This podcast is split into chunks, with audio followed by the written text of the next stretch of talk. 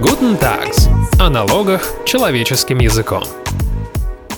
Здравствуйте, дорогие слушатели! В эфире подкаст Guten Tax и его ведущий Алексей Савкин. Чтобы снизить издержки, надо увеличить уровень доверия между предпринимателями и государствами. Ну, так во всяком случае говорят экономисты. Именно с этой целью создавались налоговые хартии. Это такие отраслевые объединения, где все должны быть чистыми, прозрачными по отношению друг к другу. Но что из этого вышло? И как сейчас работают эти налоговые хартии? Об этом мы будем говорить с партнерами юридической компании Tax Advisor Дмитрием Костальгиным Ильиным и Алексеем Яковлевым. Здравствуйте, Дмитрий, здравствуйте, Алексей. А, доброе утро, всем привет. Коллеги, давайте начнем с АЗОВ. А, расскажите, пожалуйста, простыми словами, что такое налоговая хартия? Дмитрий, вам слово. Налоговая хартия – это такой новый, не знаю, так сказать, инструмент, сущность, которая появилась буквально года 3-4 назад – и на самом деле ну, юридически это, конечно, не хартия, а юридически это некая ассоциация или несколько ассоциаций, которые создают участники рынка, в которые вступают, ну и, как обычно, формально из э, декларативных целей, которые заявлены там на хартии, которые у нас есть по сельхозпроизводителям, по компаниям, которые занимаются клинингом, туда еще присоединяются перевозчики. Ну, в общем, э,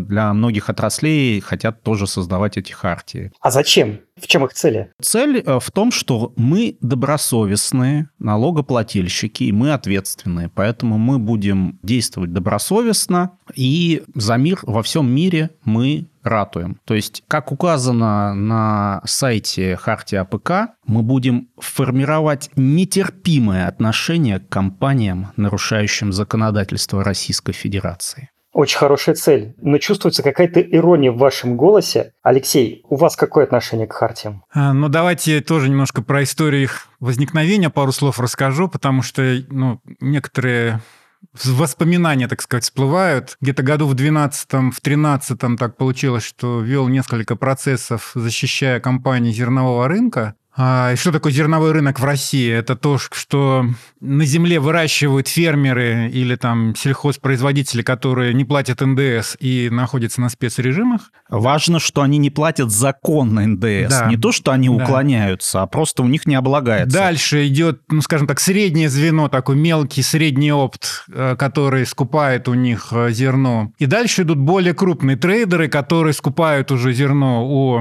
вот этих оптовиков среднего звена. И дальше дальше в том числе продают на экспорт. Россия экспортер зерна. И стало так получаться, что прилетали претензии, ну вот, скажем так, крупному вот этому сектору, да, крупным трейдерам. Прилетали какие? Старая, добрая, необоснованная налоговая выгода, потому что вы взаимодействуете с какими-то странными контрагентами, которые, скорее всего, нарушают налоговое законодательство. И вообще, вы вот, не знаю, экспортируете зерно поставки ноль, из бюджета возмещаете НДС, но ведь там, где зерно выросло, НДС это не было. Как это так? То есть российское государство теряет на этом, да, теряет в виде того, того, что кто-то незаконно возмещает НДС из бюджета. И даже, и даже вот участники этого рынка думали о том, была такая мысль, скажем, да, что поменять порядок исчисления НДС. То есть вот за зерно платит такой трейдер какому-то оптовику, э, допустим, надо заплатить 120 рублей за килограмм зерна. И 100 рублей прямо ему на счет идет за зерно, а НДС 20% сразу в бюджет, чтобы к этому трейдеру даже не стучались налоговики, не говорили, слушайте, какие-то у вас вычеты вот спорные. Как там вот с контрагентом-то с вашим? То есть это проблема... Алексей, давайте вернемся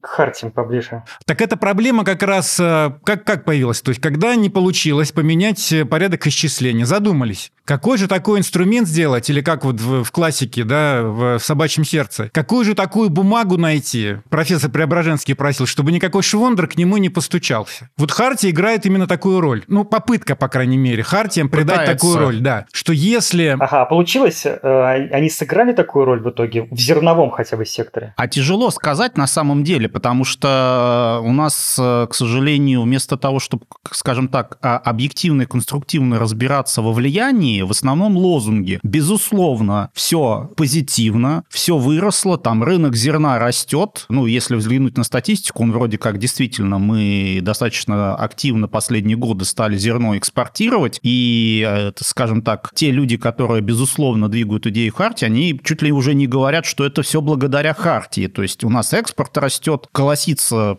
пшеница благодаря Харти. Но, очевидно, конечно, хотелось бы как-то уровень э, аналитики, скажем так, такой как-то на более высокий уровень хотя бы чуть-чуть приподнять и получать какую-то действительно объективную информацию. То есть, правильно я понял, что непонятно, сыграли свою роль Хартии в том, что у зерновиков все хорошо, или не сыграли, науке этого неизвестно условно неизвестно, но здесь, э, если мы будем анализировать практику, и если посмотрим, как реально механизм, вот Алексей уже начал говорить о том, что как работает механизм э, тех участников, которые в эту хартию вошли, то мы посмотрим, что, безусловно, для определенных участников это выгодно, и, безусловно, это приносит пользу. Вопрос просто только в том, что является такая польза глобально э, так сказать, полезной для там, всего общества и государства, либо нет. Но прежде всего здесь хотелось бы вот именно обсудить и рассказать этот механизм, который реализуется. Вот, а давайте, извините, что перебью вас, Дмитрий, а, Алексей, а расскажите, вот я вступил в какую-то налоговую хартию, я, например, строитель. Дальше, что происходит в этом котле? Как она работает? Какие там механизмы включаются? По строительству еще хартии нет. На сегодня хартии есть АПК, перевозки, э, клининг, ювелирные изделия, 4 ну, или 5 клининг, лесна отраслей. Еще, да, лес да. еще, да. Ну, во-первых, надо заплатить деньги. То есть удовольствие не бесплатное, и есть информация, что... А сколько, кстати? По-моему, на первом э, этапе было 10 тысяч, по-моему, сейчас 25, но цены все время растут. Это, это как бы один шаг. Второй шаг.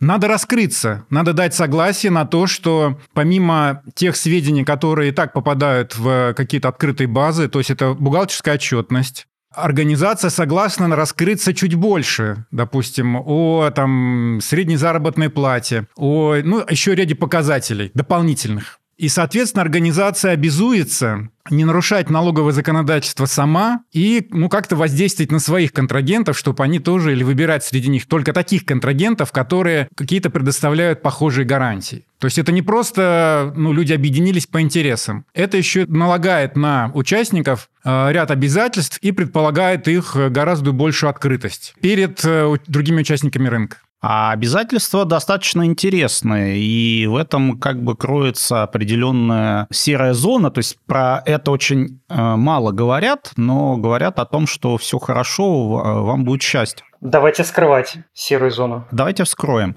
Смотрите, вот Алексей сказал действительно, что вступление в карту означает, что я разрешаю в отношении себя раскрывать налоговой службы мою налоговую тайну. То есть мои контрагенты могут узнавать любую информацию о моих налоговых обязательствах. И как это работает история? Вот, предположим, то же самое зерно. Алексей рассказал, какая там цепочка. Предположим, у нас пять поставщиков, которые друг у дружки покупают зерно и перепродают. И где где-то из этой цепочки кто-то украл НДС или не уплатил. Например, там, не знаю, на 100 рублей. Налоговый орган направляет всем участникам информационное письмо и говорит, 100 рублей, разрыв так называемый, такой термин специфический, который используется в этих хартиях, да, ищите виноватого. Сами. Сами.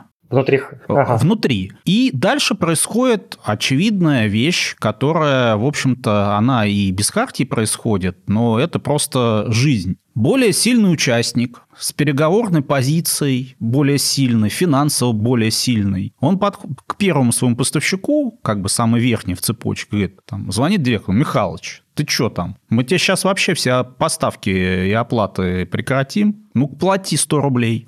А, и дальше выбору этого Михалыча. Раздумье. А, заплатить... Но Михалыч звонит, наверное, следующему Семеновичу. А, да, в том-то дело. Дальше он пытается переложить это на Семеновича. Но, к, так сказать, к низу уже весовые категории выравниваются. И Семенович говорит, слушай, я его не крал. У меня все нормально. С чего бы я должен платить этот НДС. А Михалыч уже говорит, так я ж меня уже, так сказать, более старшие товарищи, так сказать, простимулировали, я уже уплатил, что же мне делать? И вот такая круговая порука. То есть в сухом остатке вступление в хартию означает следующее, что вы отвечаете за любого поставщика в цепочке движения товара, даже которого вы в лицо и в глаза, как говорится, не видели. Слушайте, ну это похоже на какую-то дедовщину, Алексей. А что, во всех хартиях э, действует такой механизм?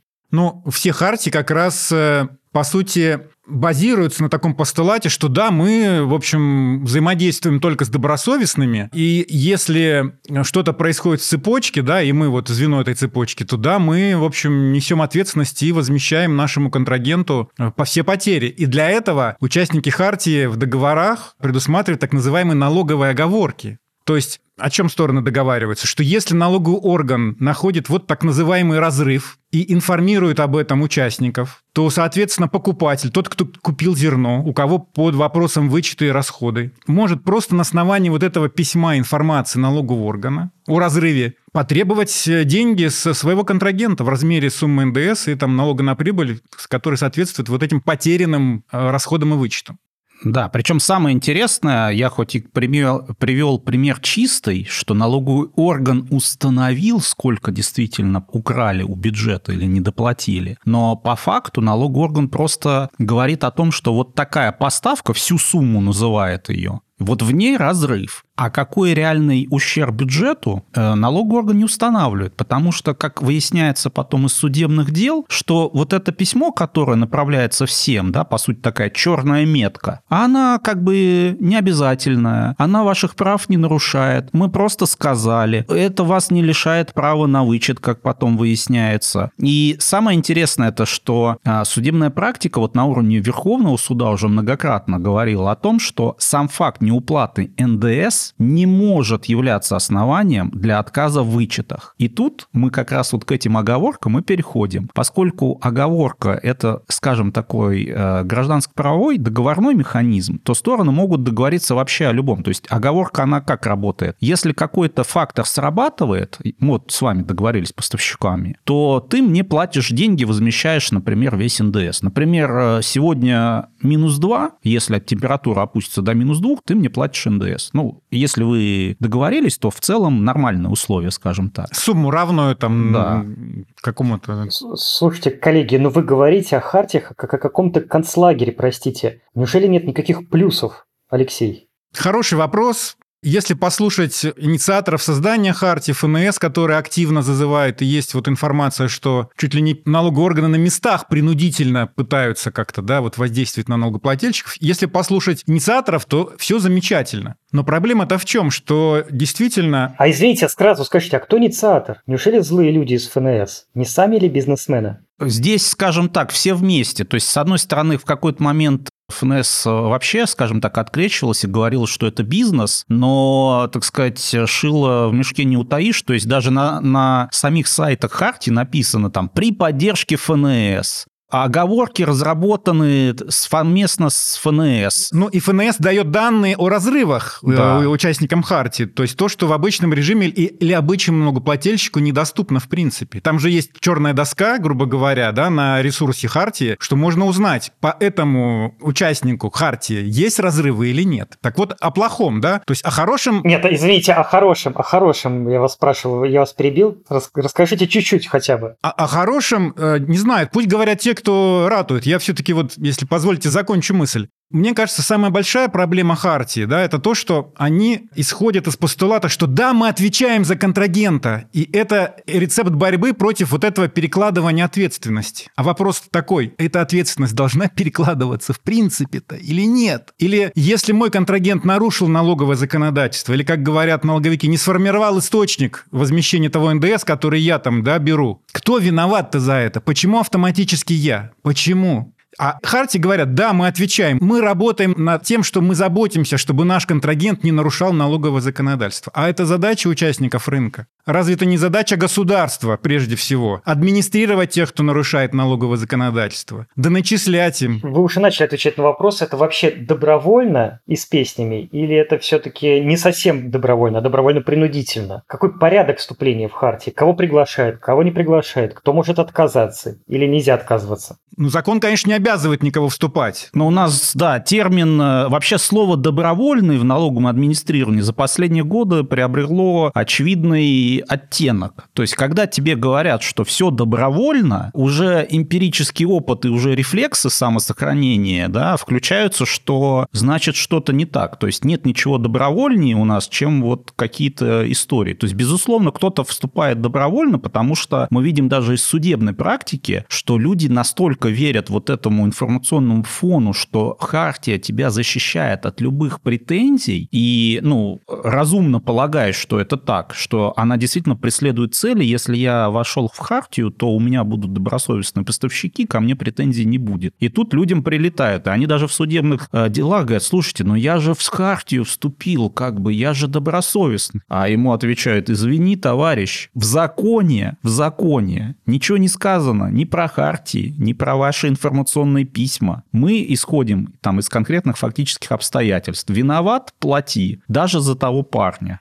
И здесь такой особый цинизм, да, можно увидеть со стороны налоговиков. То есть вроде бы они ратуют за хартии, они предлагают формулировки в договорах и даже налоговые оговорки. И вот прилетает налогоплательщику претензия. У вас контрагент не заплатил.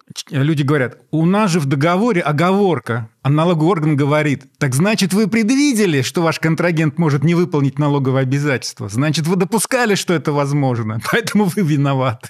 То есть проблема в том, что ратуя и э, на лозунге выдвигая замечательные идеи, красивые, Обыденная жизнь или ее проявление вот э, раб, работы механизма Хартии, к сожалению, имеет такие случаи, когда все это, мягко говоря, не работает или даже оборачивается против э, самих налогоплательщиков. Более того, вот э, к вопросу про добровольность, давайте еще коснемся такой интересной штуки. Опять же, да, как принудить, да, формально, так сказать, не представляя, так сказать, кольт, да, как говорил известный персонаж, добрым словом и кольтом можно добиться многого, да, мы помним это. Просто Просто крупные заказчики, которые, например, размещают госзакупки, ставят такое требование, что я заключаю контракт, например, на уборку своего офиса только с компаниями, которые включены в этот реестр. И дальше выбор у тебя. Ты либо как бы вступаешь, либо ты, в принципе, даже, ну, бессмысленно подавать документы на эту закупку, потому что ты по этому критерию не пройдешь. А самое интересное, что в карте написано один из принципов не противодействия конкуренции. И если мы теперь внезапно посмотрим, что же происходит с конкуренцией и практику того самого органа, а именно антимонопольный службы, то мы с удивлением обнаружим, что признаются незаконными такие закупки. И такое требование о том, что компания должна включаться в хартию, чтобы хотя бы поучаствовать в закупке, противоречит закону о конкуренции внезапно. Причем... А, Это ведь олигополия, если не ошибаюсь, да,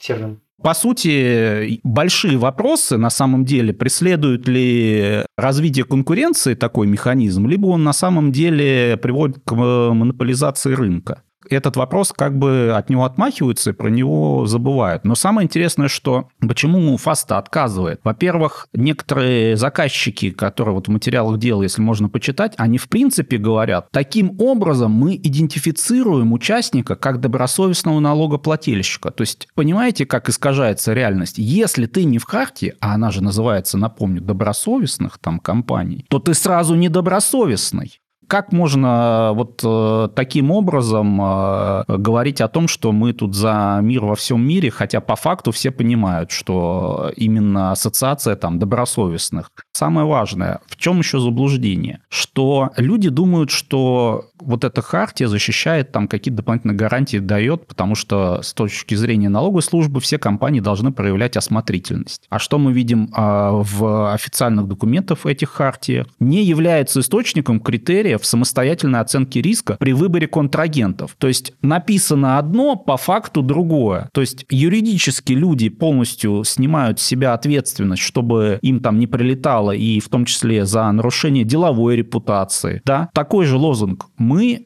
не нарушаем деловую репутацию. Тут, кстати, недавно еще интересный спор был. Э, как раз участник Хартии пошел обжаловать эти информационные письма, говоря о том, что они, по сути, нарушают его деловую репутацию. Тем фактом, что налоговый орган сообщил, что есть разрыв в цепочке, в которой эта компания участвует. Хотя она себя виноватой не считала. Суд, угадайте, что ответил.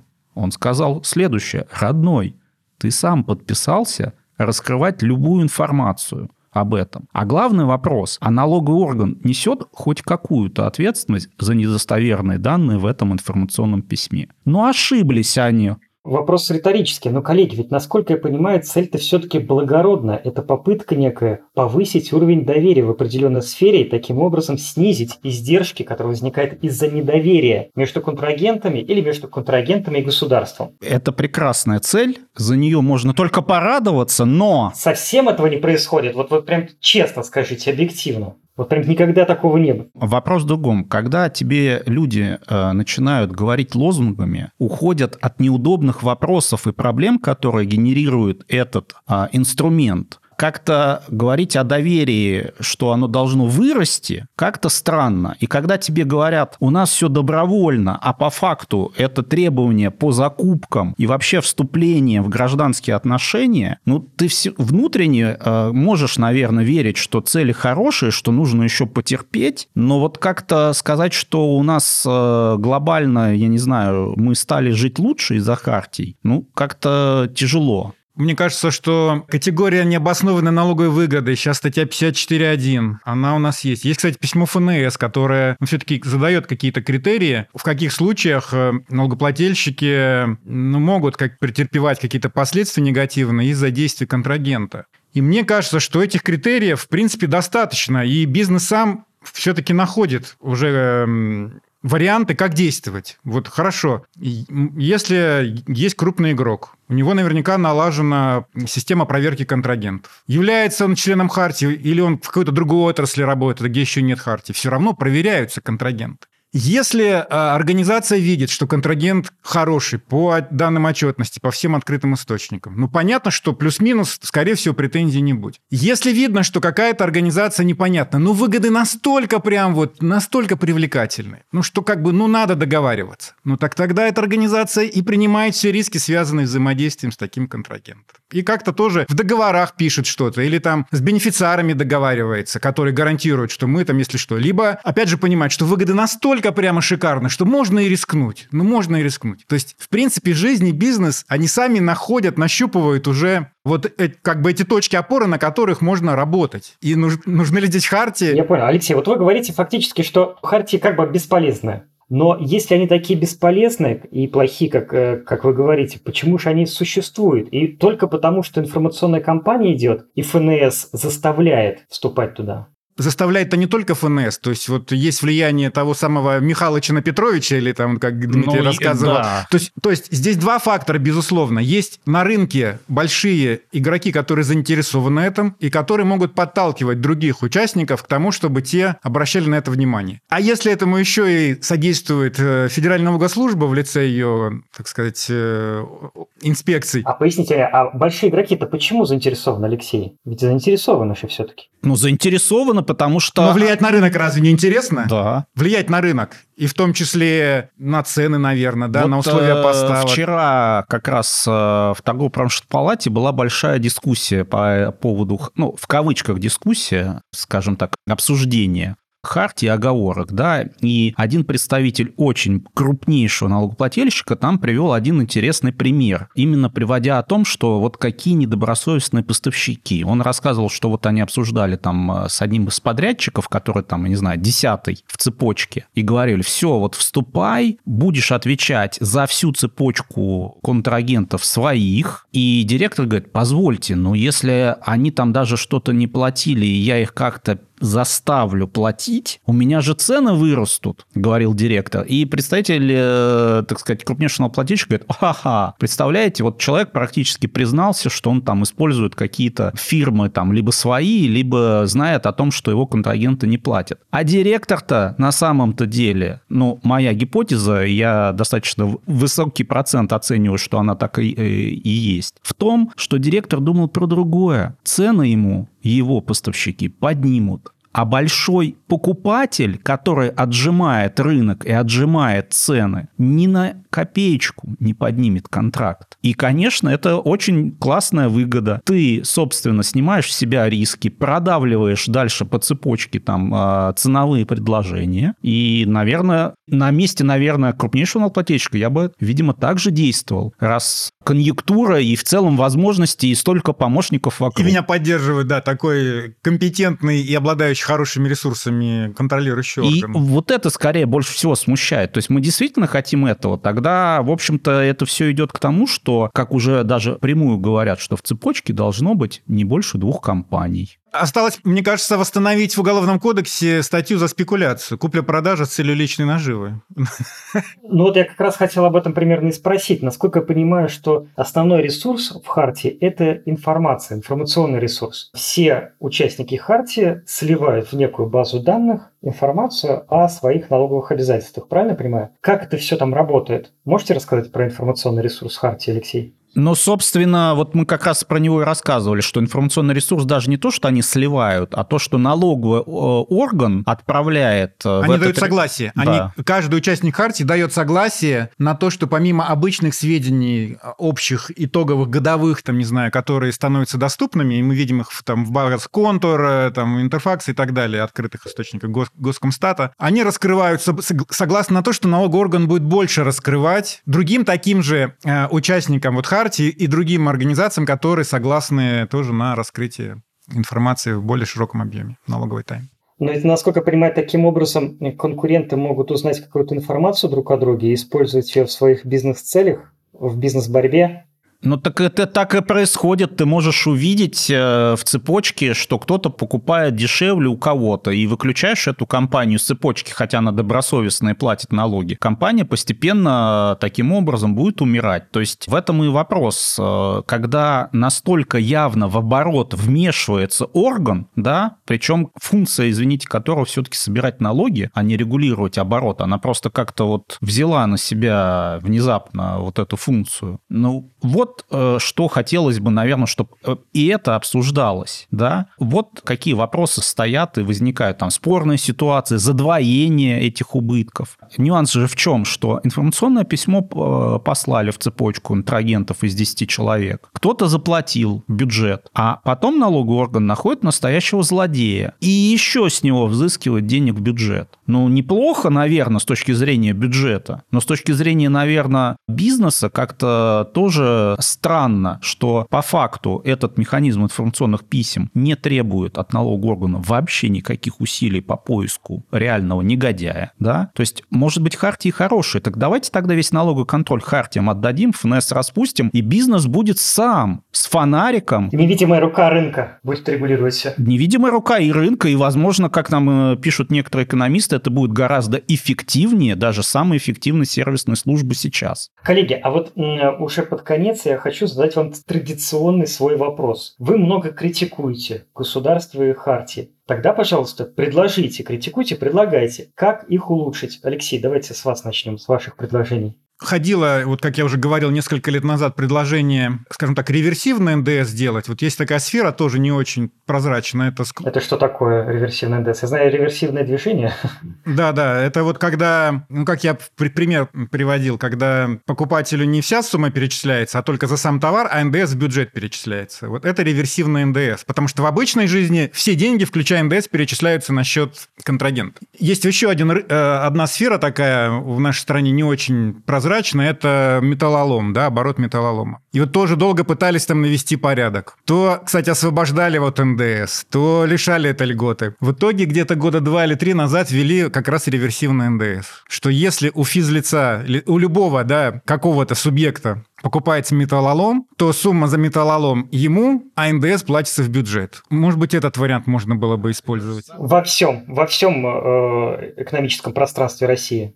Не готов тиражировать э, на, на все экономическое пространство, но те сферы, где государство расписало, что да не могу я бороться вот с каким-то оборотом нехорошим, ну тогда думайте, а как налогооблагать. Либо ну, не облагайте это налогом на добавленную стоимость, например. Либо, ну, то есть вот явно в законодательстве ну, можно было продумать какие-то варианты для того, чтобы э, снять заинтересованность да, к субъектов в том, чтобы зарабатывать на этом, и риски, соответственно, у тех, кто не, не собирается. Самое интересное, что вчера как раз в ТПП по поводу вот этого механизма пролом налоговая служба говорит, не работает. Ничего поделать не будем. Гады уклоняются все равно. Ничего не... То есть там коллеги другие приводили практику других стран, где как бы работает работает. И как раз вроде говорили, что никакой русской души тут нету, да, что металлолом, там стройка и так далее, вот этот механизм применяется и вроде вполне себе работает. А здесь не работает. Опять же, цифр ноль, просто вот не работает и все, поэтому будем хартии. И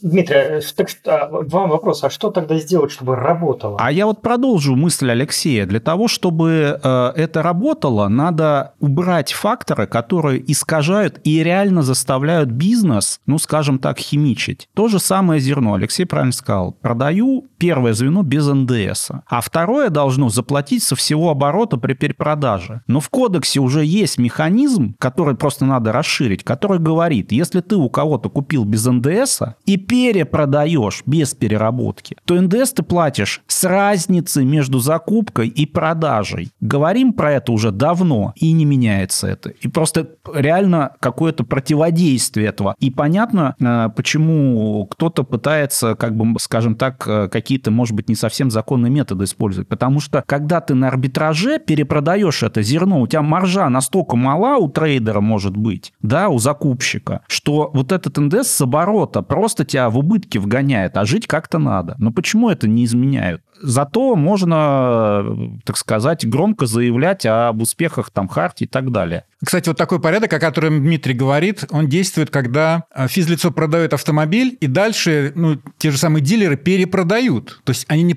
платят не с оборота, они платят с разницы. То есть получается, что автодилеры пролоббировали для себя такой порядок вполне себе приемлемый, и всем хорошо, и потребителям, и людям, которые покупают автомобили, да, подержанные, которые раньше были в собственности физлиц. А вот у зернового рынка меньше возможностей, что ли, да, вот пробить такой порядок.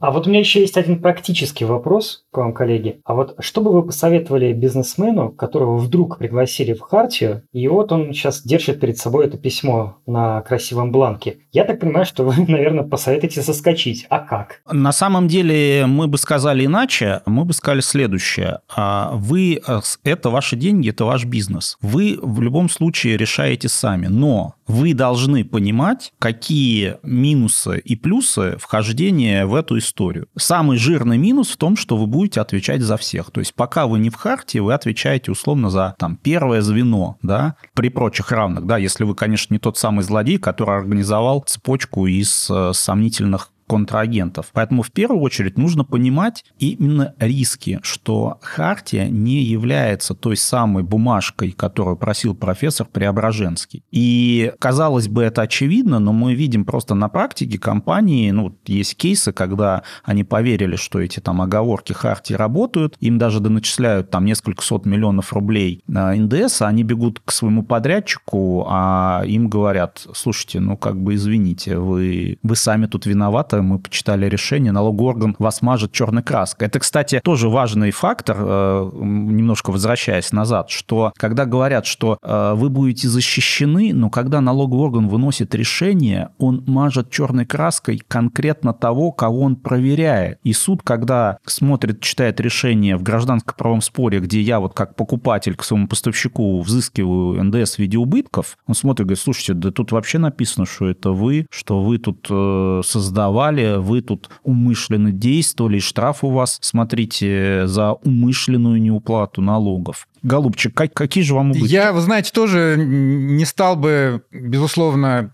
в лоб какими-то черными или белыми красками эту ситуацию рассвечивать для бизнесмена, потому что действительно он отвечает своими деньгами, своей судьбой, ответственностью, если что. Но мне кажется, можно сделать следующее, ведь участники Хартии не прячутся, можно, наверное, зайти на сайт, посмотреть, кто там, а дальше взять телефон в руки и э, сделать опрос. Просто звонить э, директорам, там, менеджмент и спрашивать, господа, как вам, хорошо живется? Понятно, что ну, кто-то, кто яро там за или получил действительно какие-то преимущества, будет действительно говорить, что да, круто, но, но наверняка кто-то скажет, ну и что-то более взвешенное, либо более критическое. И с учетом этой информации, всей информации, не только вот этой красоты и лозунгов, которые там звучат, каждый бизнесмен, руководитель может сделать для себя и правильный, наверное, выбор. Хорошо, коллеги, спасибо вам большое. Мы, наверное, будем завершать на этом наш эфир. И напомню, что сегодня мы говорили о налоговых хартиях и о том, чем они полезны и чем они опасны для бизнеса. Спасибо за эту беседу нашим гостям, партнерам юридической компании Tax Advisor Дмитрию Костыльгину и Алексею Яковлеву. Всего вам хорошего и успехов. Всем пока, берегите себя. Всем пока, счастливо.